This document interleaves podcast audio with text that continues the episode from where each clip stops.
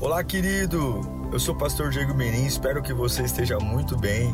É uma alegria te encontrar por aqui. Nosso objetivo é colocar mensagens que gerem confronto, despertamento e abençoem a sua vida. Em instantes você vai ouvir um sermão e eu espero de verdade que Deus fale com você. Se você puder também me siga nas minhas redes sociais, sempre estamos colocando conteúdos que gerem confronto e inspiração. Eu desejo um bom sermão para você e que Deus te abençoe sempre. Uh, vamos ouvir a palavra de Deus. Deus colocou uma palavra no meu coração durante o dia de hoje, né? Confesso que a gente tem, como igreja online, pelo menos eu, tenho trabalhado mais do que antes. Porque a gente sabe que uh, uma coisa é você ter pessoas aqui dentro, né? Uh, outra coisa é você levar um conteúdo para quem está em casa. O desafio é muito maior. Muita coisa concorre, as pessoas têm um nível de paciência menor para assistir o culto online do que presencial, até porque presencial você não tem opção, né? Gostando ou não, você tem que ficar. Mas eu fiquei, Deus colocou uma palavra no meu coração que realmente mexeu comigo. Eu me nego a, a pregar algo que antes de pensar que vai arder o coração de alguém, não arda o meu. E Deus falou comigo sobre a necessidade de revermos a organização das nossas vidas. A gente tem pessoas perdidas nessa época por conta do isolamento social, alguns estão muito tempo em casa e, e, e simplesmente a vida desorganizou. Essa é a verdade. A gente perdeu o eixo de muita coisa. Mas é impressionante como a bagunça ela atrasa a nossa vida.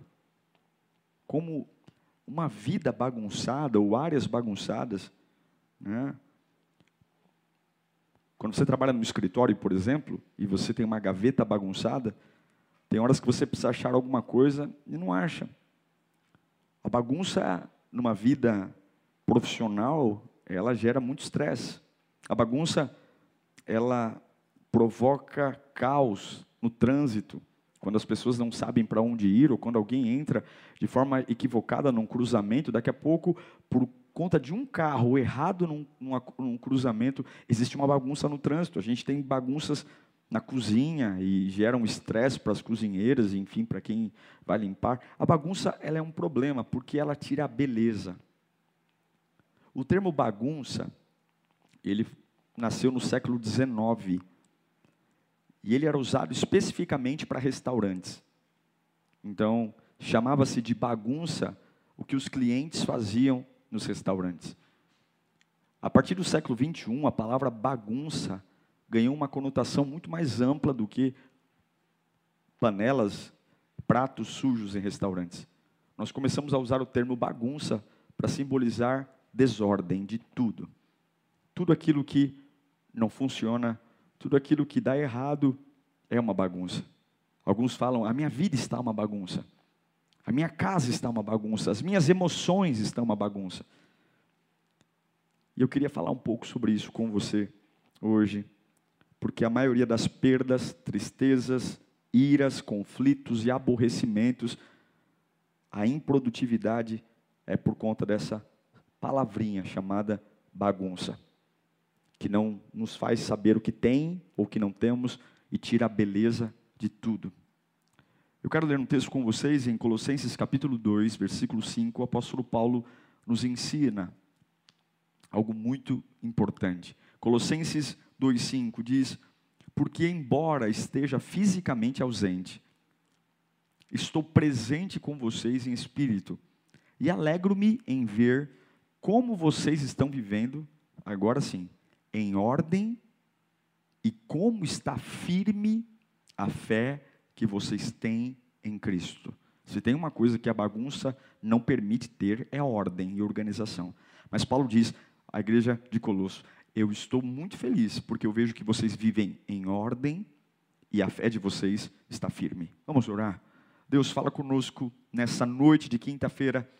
Eu não tenho a mínima noção de como essa palavra vai chegar às pessoas, mas eu tenho uma expectativa que corações sejam libertos a expectativa de que pessoas sejam restauradas, Deus. Não importa agora condição financeira, nível intelectual, a tua palavra é perfeita para um coração que precisa. Não importa o tipo de coração, o que importa é que haja fome. Arranca de nós, ó Deus, a surdez, arranca de nós a cegueira, e que essa palavra erga, inflame, que pegue fogo corações de homens e mulheres. Eu creio no poder que há na palavra, eu creio no poder que há no nome de Jesus, e eu creio no poder que há na fé posta na tua palavra. Fala conosco, Senhor, em nome de Jesus. O problema da bagunça é que pessoas bagunçadas produzem vidas bagunçadas. Se você não organizar a bagunça de hoje, a bagunça de hoje vai bagunçar toda a sua vida futura. A gente empurra com a barriga, porque na maioria das vezes nós não temos tempo para arrumar a bagunça, porque achamos que ela não é tão importante. Afinal de contas, nem todos veem a bagunça. Quantas vezes recebemos uma visita surpresa em casa e fechamos as portas dos quartos porque sabemos que lá há uma bagunça e mantemos as pessoas apenas nos ambientes mais organizados.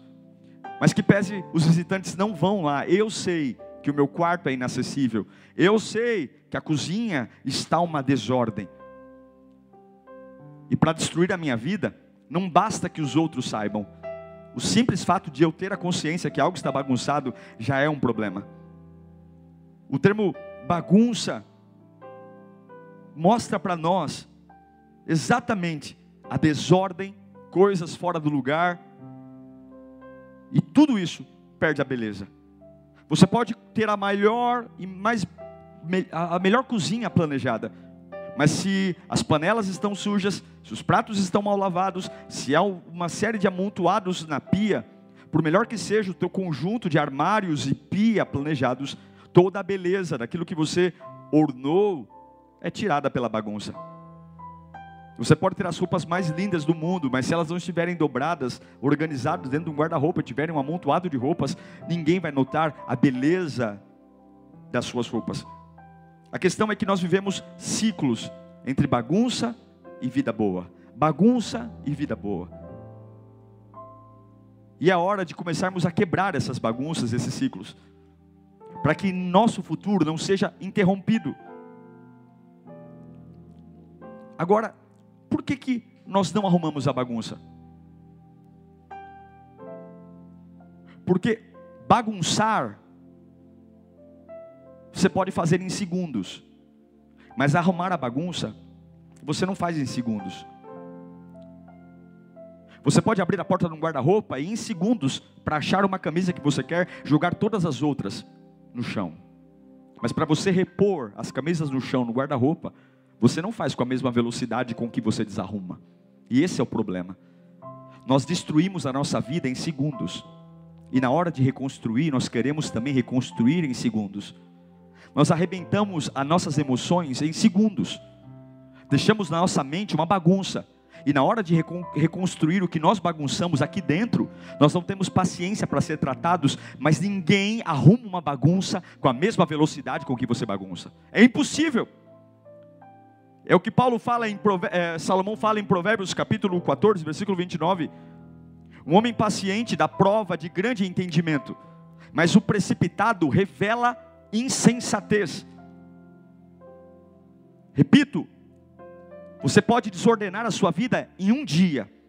Um dia inteiro você pode bagunçar absolutamente tudo, mas você não arruma uma vida num dia. E esse é o grande problema porque pessoas não se mantêm firmes na fé. Chegam no meu gabinete, ou chegam em conversas, ou conversam com amigos dizendo: eu, não, eu preciso de uma saúde, eu preciso de uma ajuda, senão eu vou morrer, eu, vou, eu preciso de uma resposta. Não, meu irmão. Não seja ingênuo de achar que você vai organizar sua vida, essa bagunça que você permitiu de um dia para a noite. Salomão vai dizer em Eclesiastes 5:2: Não seja precipitado de lábios, nem apressado de coração para fazer promessas diante de Deus. Deus está nos céus e você na terra. Por isso, fale pouco. Ou seja, se você quer arrumar a bagunça da sua vida, eu não sei que área está bagunçada. A primeira coisa, tenha uma consciência de que você não vai fazer isso rápido. Mas antes de te ensinar a arrumar a bagunça, eu quero te mostrar o porquê que nós bagunçamos. Eu vou te dar alguns exemplos bíblicos de homens que bagunçaram suas vidas que podem ser exemplo para mim e para você, para que muitos que estejam em caminhos muito parecidos, desordenando suas vidas. A gente pode ter uma área bagunçada na nossa vida, porque nós fomos talvez levados pelo prazer. O que é o prazer? O prazer é satisfazer aquilo que eu quero. Existe um grande exemplo de uma vida bagunçada pelo prazer, que é Adão e Eva. Eu não vou ler o texto, você conhece. Satanás colocou lá uma, uma fruta muito apreciada, muito bonita, muito desejosa, e Adão e Eva foram atraídos por uma armadilha de sedução. Agradável, desejável, atraente. E agora é a ideia de eu vou lá. E eles bagunçaram totalmente o plano que Deus tinha para eles. É a mesma coisa que, puxa, eu estou atrasado para uma festa. Eu preciso achar um look, né? Então eu desarrumo todo o guarda-roupa porque eu quero me sentir bem. É exatamente o que Adão e Eva fizeram. Por conta de uma proposta, de um desejo, bagunçaram o plano de Deus. E esse é o problema de muitas pessoas. Por conta dos desejos, prazeres, impulsos, esquecem que a mesma energia que você tem para ir para o prazer não é a mesma energia que você tem quando volta do prazer. Quando você desarruma o seu guarda-roupa para ir para uma festa, você não liga de jogar as roupas no chão porque você está sendo motivado para ir para uma festa. Mas quando você volta da festa, o ânimo é diferente. E na hora de arrumar o guarda-roupa, você sabe que não tem mais a mesma motivação. Esse é o problema. Na hora de desarrumar a vida, o prazer nos engana. E aí a gente não tem nenhum pudor em desarrumar, em quebrar, em não respeitar as nossas emoções, em não respeitar a palavra de Deus, em não respeitar os princípios, porque foi me proposto algo agradável, atraente. E depois que eu consumo o agradável, o atraente, toda aquela empolgação foi embora. E o que me sobra é a bagunça, sem ânimo. Alguns bagunçaram suas vidas por conta de um prazer. Outros bagunçaram suas vidas porque, no meio das suas irritações, optaram em fazer justiça com as próprias mãos. Um exemplo disso é Moisés. Moisés tem 40 anos de idade, ele está andando no Egito, ele é um príncipe, e ele vê um egípcio chicoteando um hebreu. Ele é tomado por justiça própria, ele acha que não é justo fazer isso com aquilo, e ele toma as dores do egípcio que está apanhando, do hebreu que está apanhando, perdão, e ele vai lá e comete um assassinato. Ele bagunçou a vida dele, tudo porque ele achou que tinha o direito de fazer justiça com as próprias mãos. Quantas pessoas estão com a vida bagunçada hoje? Emocionalmente bagunçados, fisicamente bagunçados, judicialmente bagunçados, porque tomaram a péssima decisão de fazer justiça com as próprias mãos. Não existe nada mais carnal, mais primitivo, mais egoísta do que fazer justiça com as próprias mãos. A Bíblia condena veementemente quando você toma para você o direito de fazer justiça. Toda vez que você quiser fazer justiça, você vai bagunçar a sua vida. Em Hebreus 10, 30, há uma orientação clara sobre isso. Pois, que, pois conhecemos aquele que disse: A mim pertence a vingança, eu retribuirei. E outra vez o Senhor julgará o seu povo. Alguns bagunçaram suas vidas, não pelo prazer, não pela justiça própria, mas porque gerenciaram os seus problemas do seu jeito. Passaram por problemas e ao invés de irem para a palavra, ao invés de ouvirem Deus, deram a sua, o seu pitaco, a sua opinião. É o caso de Sara e Abraão. Deus diz: Olha, eu vou gerar um filho na velhice. Mas eles não têm paciência de esperar a voz de Deus. Sara já é uma mulher infértil, velha, Abraão velho. Então, poxa vida, eu tenho um problema, eu tenho um Deus, mas eu vou fazer do meu jeito. Eles vão lá e fazem do jeito dele. Sara pega uma escrava, põe para deitar com o marido e nasce um filho que não era a promessa. E a vida deles virou uma bagunça. Se você for estudar o crescimento de Ismael, o crescimento de Isaac, você vai ver que num determinado momento Sara tem que mandar ele embora. A vida virou uma bagunça, porque no meio de um problema eu, eu decidi fazer as coisas do jeito que me deu na telha, do jeito que eu quis fazer. E toda vez que você estiver num deserto e você quiser fazer as coisas do seu jeito, a sua vida vai piorar. Porque você não tem o direito de fazer o que quer só porque tem um problema. Você não tem o direito de fazer o que acha que tem que fazer só porque você está angustiado. Deus nunca te deu esse direito de resolver os seus problemas. E Sara e Abraão fizeram uma bagunça tremenda porque acharam que poderiam resolver um problema de infertilidade do jeito deles.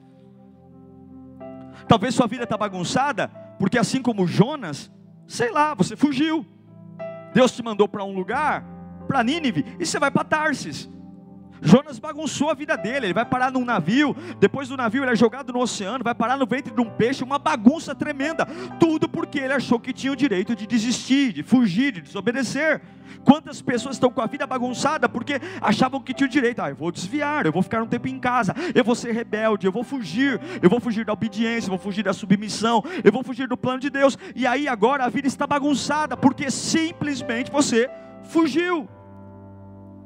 Outros bagunçaram a vida por causa do seu temperamento.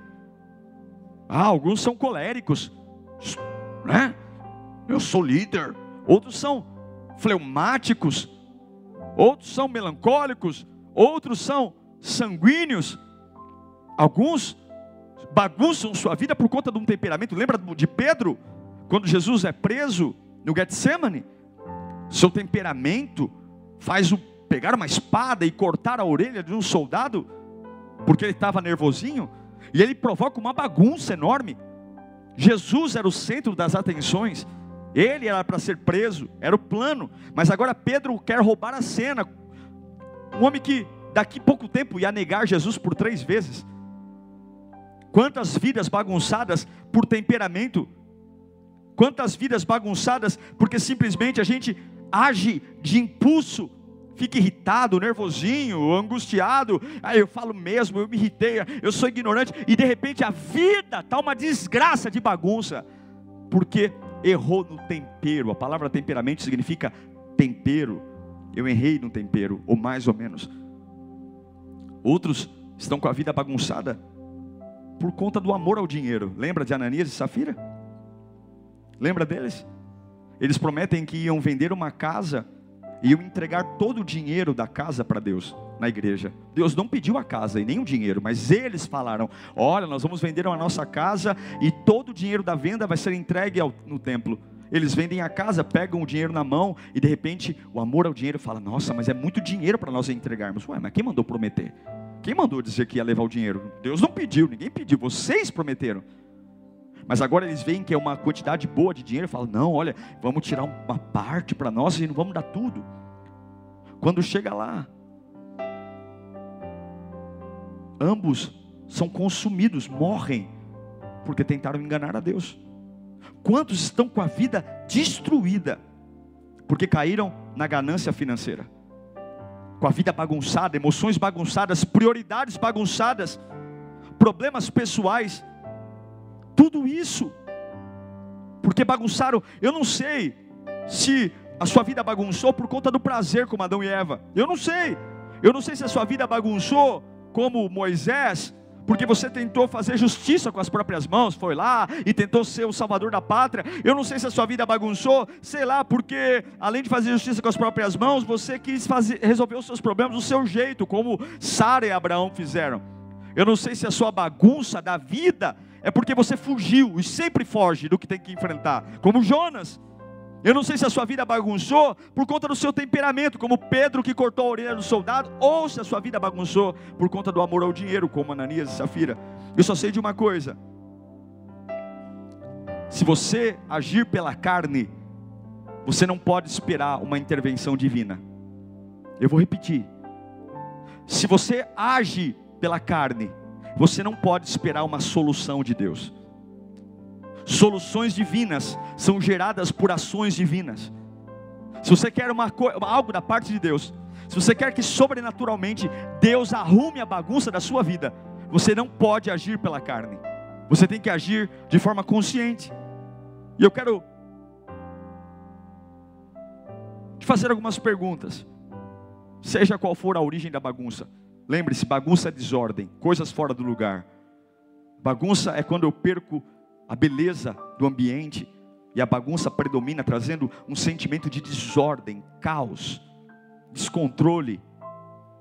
Qual é a vontade de Deus sobre essa situação? Você acha que Deus se alegra em ver uma pessoa perturbada? Uma pessoa que oscila, que tem orgulho de dizer, sabe qual é o problema? O problema é que nós nos tornamos estudiosos da nossa bagunça. A gente até estuda, dizendo, nossa, porque eu me sinto assim, eu me sinto assim, porque, nossa, a gente é expert em estudar a bagunça, mas bagunça não é para ser estudada, bagunça é para ser consertada, arrumada. Não adianta você ser um, um, um PhD de bagunça, um profissional de bagunça, um, um estudioso saber o porquê que aquela calça está dobrada daquele jeito em cima do guarda-roupa, o porquê que o chinelo está em cima do fogão. Olha, não adianta você explicar o porquê que as coisas estão fora do lugar e o que colocaram, isso não muda. Eu digo para você: passado não se edita, ninguém arruma o passado. E me desculpe, sofrer por uma coisa que não muda, não é sofrimento, é tortura. Eu acho que a gente tem que sofrer pelo que tem esperança de mudar. Sofrer por aquilo e chorar por aquilo que dá para reverter. Agora, chorar por algo que é cristalizado, sacramentado, desculpa, não é sofrimento, é tortura. E quantos estão se torturando hoje por conta das bagunças, se tornando expert em estudar suas bagunças e explicar por que, que a meia foi parar dentro do fogão por que, que a panela está dentro da geladeira? Por que, que o guarda-roupa está de um jeito com a porta degringolada? Porque não interessa o porquê. Que, que Deus pensa sobre a tua bagunça? Se Jesus estivesse aí morando onde você está, dentro dessa cabeça que você tem, esse casamento bagunçado, essa profissão bagunçada, essa empresa bagunçada, esse relacionamento, se Jesus estivesse aí, o que, que ele faria? Eu vou te contar uma história rápida, para te ensinar o que fazer, e não importa a origem, para se livrar dessa bagunça desgraçada, que nos faz deixar cômodos da casa fechados. Oxalá, quando alguém nos visitasse de surpresa, pudesse entrar na nossa casa em todos os cômodos e nós não tivéssemos nada para dizer, não, pode ir no meu quarto, pode ir no meu banheiro, está tudo arrumadinho. Oxalá que você possa dormir e acordar dizendo: pode visitar tudo na minha vida, minhas emoções estão arrumadas, meu corpo está arrumado, minha alma está arrumada, meu espírito está arrumado. Pode visitar tudo, Senhor Jesus. Pode visitar tudo, está tudo aqui arrumadinho. Deus quer ordem na minha, na sua vida. Há um texto que eu amo. Eu não vou ler todo ele, vou ler só alguns textos. Mas é baseado em Mateus capítulo 14, versículo do 13 ao 21. Nesse texto, Jesus vai realizar o milagre da multiplicação de pães e peixes. E há uma bagunça. Milhares de mulheres e homens que seguiram Jesus para um deserto. Imagine uma multidão no meio de um deserto, não tem banheiro, não tem sombra, não tem marmita, não tem uh, restaurante. Mais de 5 mil homens, fora mulheres e crianças. Muitas pessoas preveem que havia mais de 14 mil pessoas ali, totalizando mulheres, crianças e homens uma bagunça num lugar sem estrutura, sem, sem, sem banco, sem saneamento, sem nada, uma bagunça.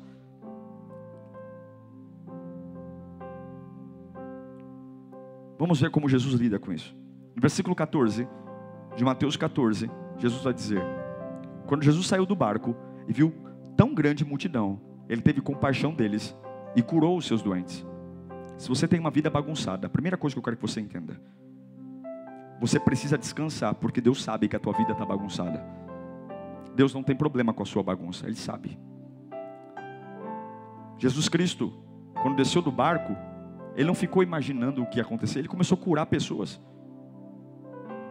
Acabado de descer do barco, Ele curou. É como o primeiro milagre de Jesus, a transformação da água em vinho em Canaã da Galileia. O casamento vira uma bagunça porque acabou o vinho. E aí Jesus vai lá, e faz um milagre. Eu quero que você entenda. Nosso papo começa assim.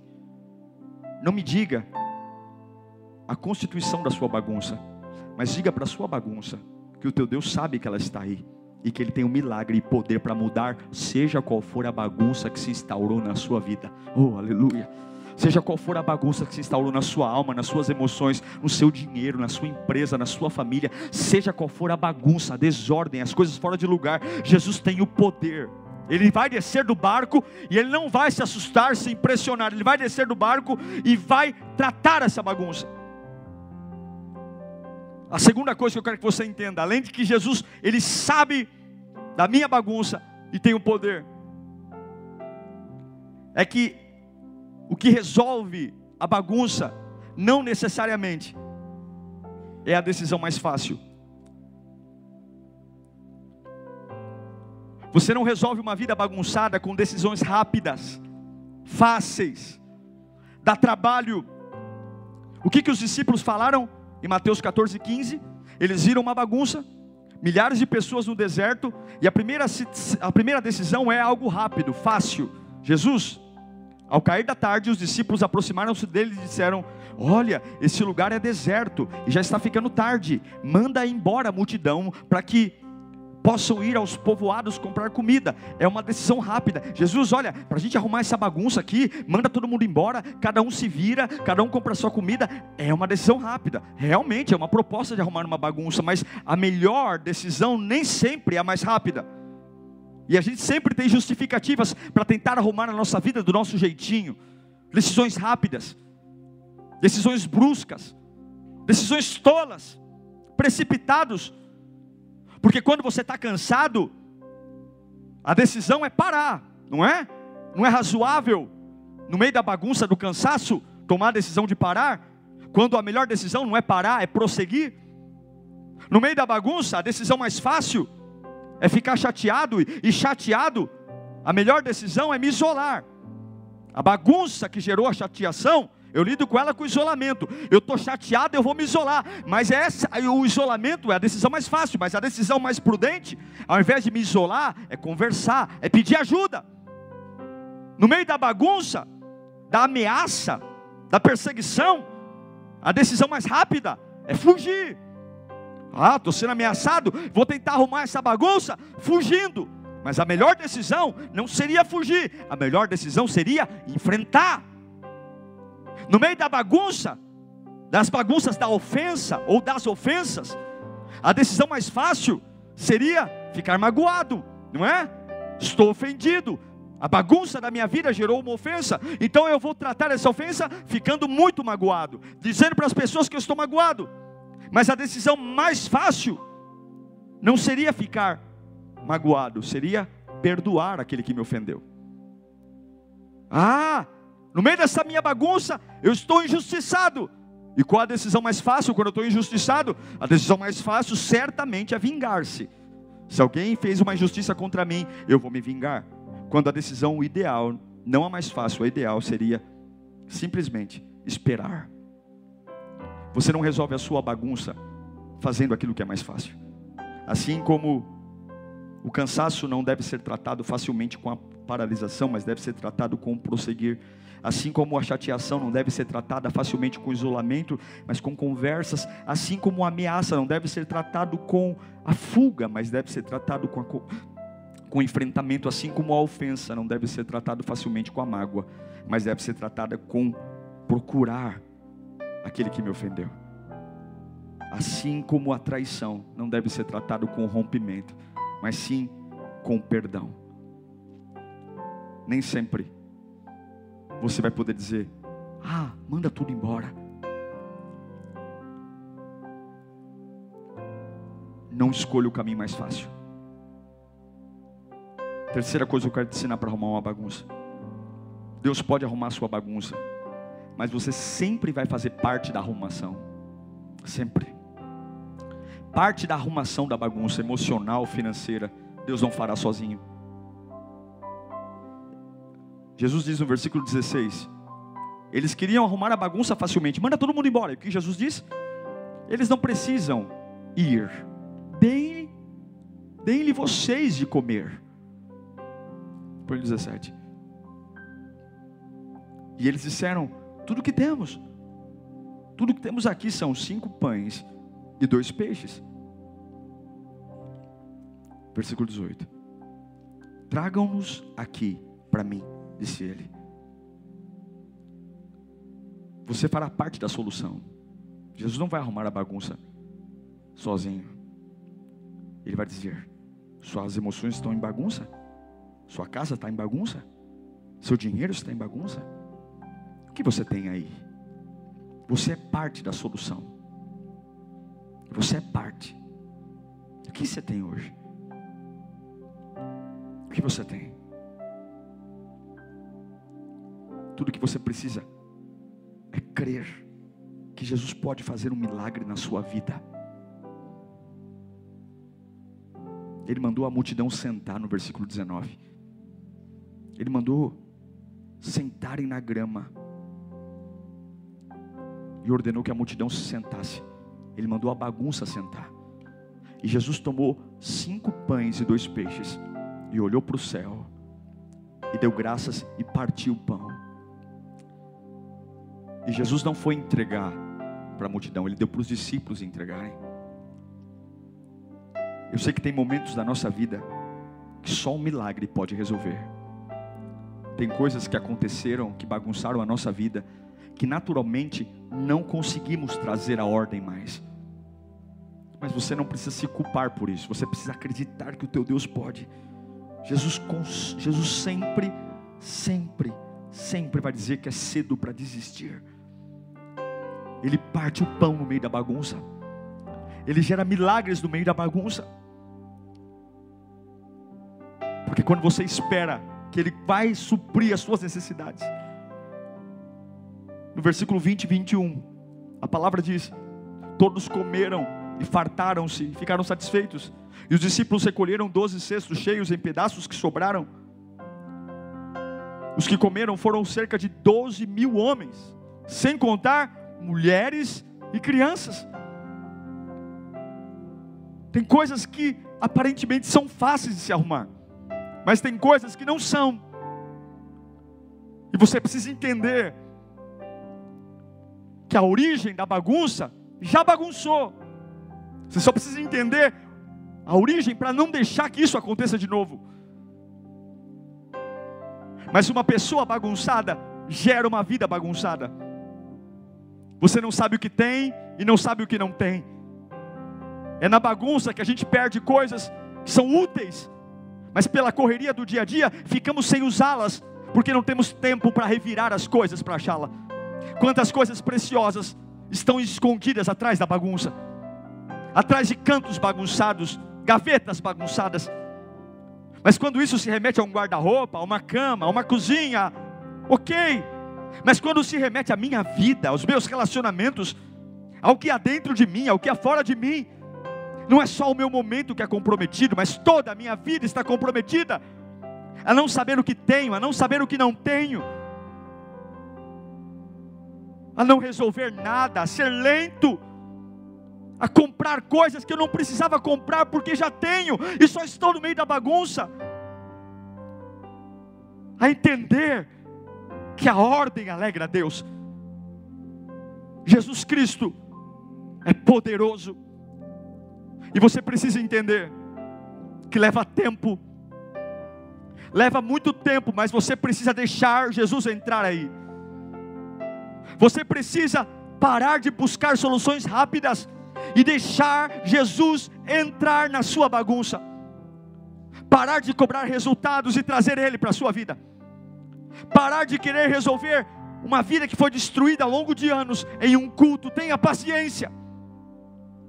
Tenha paciência para dobrar cada peça de roupa que se quebrou, que se amassou. Tenha paciência para parafusar cada parafuso da porta do guarda-roupa que caiu. Tenha paciência para arrumar a sua vida com decência. E o meu Jesus Cristo não trabalha com urgência, o teu Jesus não trabalha com urgência.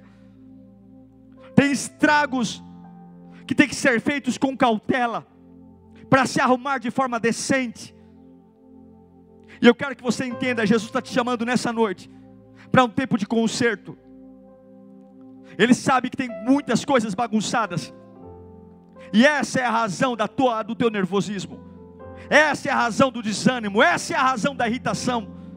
É não saber o que tem e não saber o que acontece, porque tudo está bagunçado. E você abre a bocona cheia de dentes para dizer, gritando para os quatro cantos: Minha vida está uma bagunça. Especialista em bagunças é o que você vai ser? É isso que você vai ser? Um grande contador de histórias de vidas bagunçadas? É isso que você se orgulha de ser? Saber contar em detalhes o porquê cada objeto está no lugar que não deveria estar. É isso que você se orgulha em ser? Ou ser alguém que vai olhar para o caos e dizer: Jesus, vem até aqui. Eu não sei mais lidar com isso, mas eu sei que o Senhor precisa de mim para isso.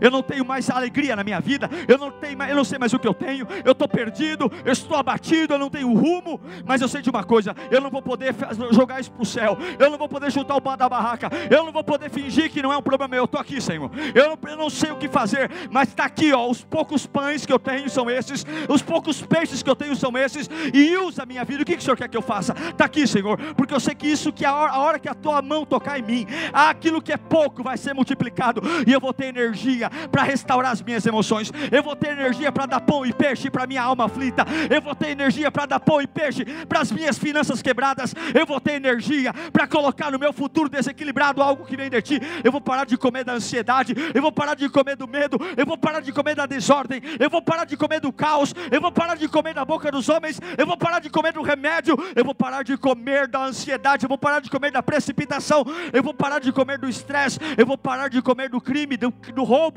da mentira, da fofoca, eu vou parar de comer do pecado, do prazer, da precipitação, da fuga, eu vou parar de comer dos imprevistos da vida, eu vou parar de comer das coisas feitas do meu jeito, para comer daquilo que eu coloquei nas tuas mãos, e eu sei que vai gerar vida, milagre, promessas.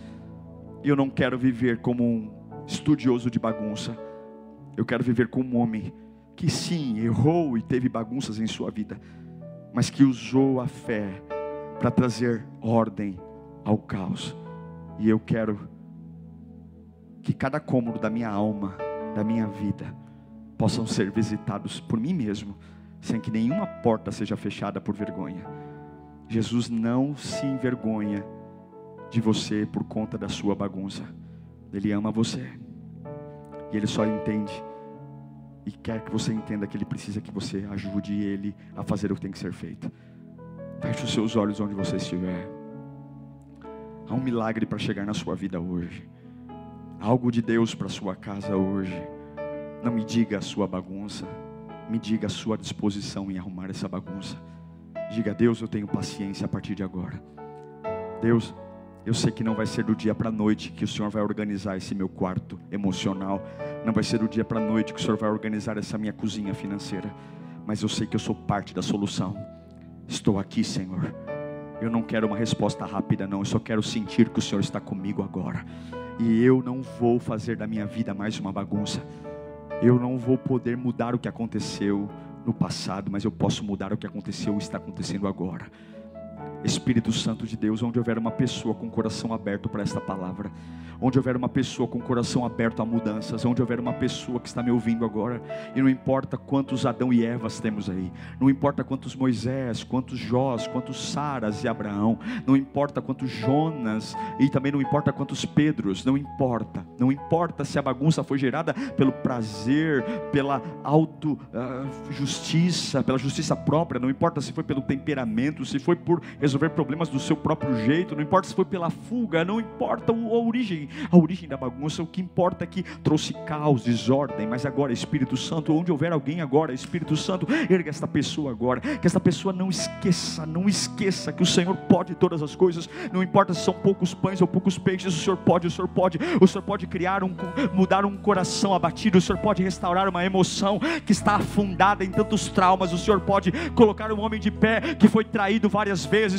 O Senhor pode trazer dignidade a alguém que se sujou e se arrebentou. O Senhor pode trazer cura ao mais doente. O Senhor pode trazer equilíbrio ao mais desequilibrado. O Senhor pode trazer, oh meu Deus, o Senhor pode trazer vida a corações mortos. O Senhor pode tudo. O Senhor é poderoso. E onde houver alguém agora, meu Deus, que tem um pouco de pão e um pouco de peixe, que não vai colocar na mão de homens, mas vai colocar nas tuas mãos, erga essa pessoa agora. Em nome de Jesus, que haja vida, que haja vida agora. Satanás, você que tem segurado nesses quartos em bagunça, você tem colocado algo encadeados nesses guarda-roupas emocionais, eu dou uma palavra de ordem agora: saia, saia. O sangue de Jesus tem poder, o sangue de Jesus tem poder, tem poder, tem poder, receba.